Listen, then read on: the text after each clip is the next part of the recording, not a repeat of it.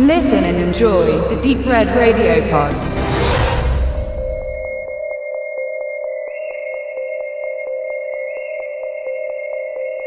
Wie lange hält man es alleine aus? Ohne Kontakt zu anderen Menschen in unseren turbulenten Zeiten wünscht man sich ja gern mal Ruhe, aber irgendwann möchte man ja doch mal wieder ein anderes Gesicht sehen, außer das eigene im Spiegel. Ein Händedruck, eine Umarmung, ein Gespräch. James hat sich eine lange Raumfahrt gegönnt. Die Erde ist ein überbevölkerter Ort und ihn zieht es nach Homestead 2, eine Kolonie auf einem Planeten, der 120 Jahre Reisezeit entfernt liegt. Er und rund 5000 andere liegen im Kryoschlaf, um die Lebensdauer der Überfahrt ohne Alterungsprozess zu absolvieren. Als er automatisch geweckt wird, ist er in gutem Glauben, dass nun die vier Monate auf dem Schiff beginnen, in denen er vor der Ankunft in der neuen Welt per Studiengang eingewiesen wird und ansonsten üppige Freizeitangebote wahrnehmen kann. Er wird aber schnell feststellen, dass außer ihm niemand sonst aus seiner Winterstarre geholt wurde. Nach dem verzweifelten Versuch, einen Steward oder Verantwortlichen zu finden, muss er feststellen, dass er frühzeitig reaktiviert wurde und noch 90 Jahre bis zur Ankunft auf Homestead 2 vor sich hat. Es gibt keine Möglichkeit, Hilfe zu rufen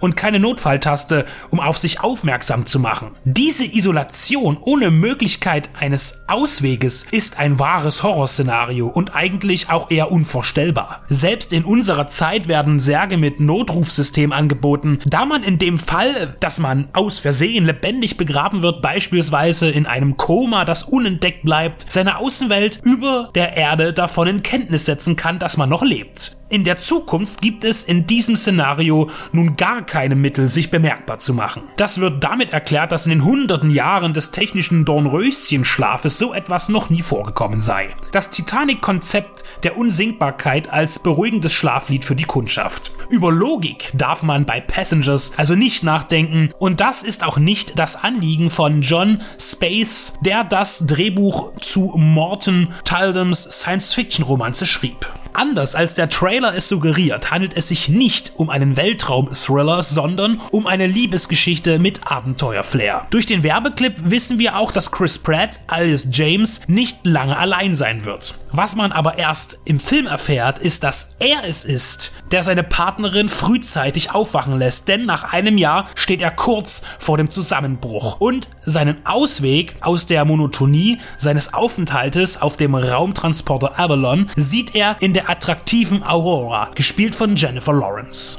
Jetzt hat er nicht nur das Problem, ihr glaubhaft vorzuspielen, dass auch sie wegen einer Fehlfunktion aus dem Schlaf gerissen wurde und irgendwann an Langeweile oder Altersschwäche sterben wird, sondern auch die Rettung des gesamten Raumschiffes. Denn nach und nach setzen Systeme aus, die die Avalon zu einem unsicheren Ort machen.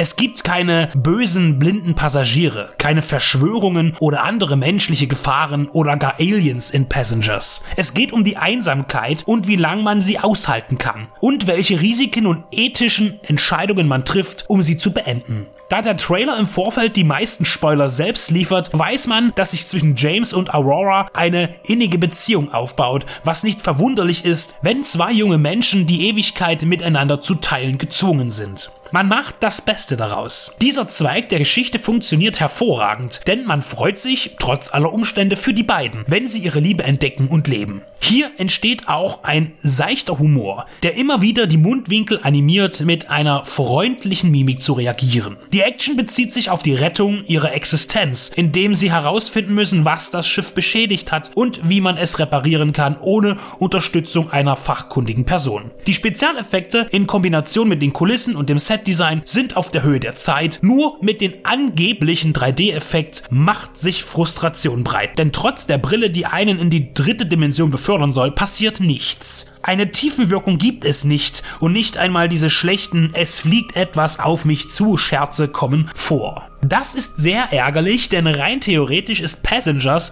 prädestiniert für diese Technik. Dem Studio reichte wohl aber eine billige nachträgliche 3D-Konvertierung. Besonders die Schwimmhalle in Schwerelosigkeitssequenz, in der Jennifer Lawrence in einer Wasserkugel gefangen ist, bleibt ohne Würze eher unspektakulär. Die Schauwerte wurden hier ganz klar verschenkt. Die 2D-Version ist demnach zu bevorzugen. Passengers ist eine interstellare Liebesgeschichte, ohne zu sehr schnulzig zu werden. Immer dann, wenn die Spannung abebbt, wird ein neues Puzzleteil zugefügt, sodass man ohne Längen durch die Handlung geführt wird. Und immer wenn es zu säuselig zu werden droht, wird ein dramatisches Element eingefügt. Somit entsteht eine Waage, die gut verträglich ist.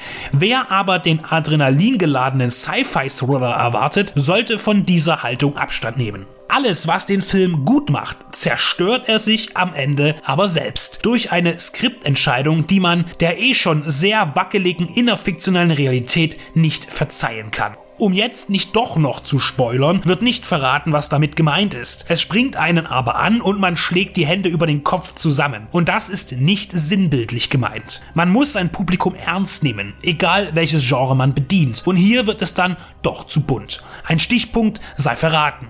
5500 Passagiere zu einer medizinischen Behandlungsstation. Es hätte so schön werden können, aber der Schluss verdirbt einen dann alle positiven Momente, die man hätte mitnehmen können.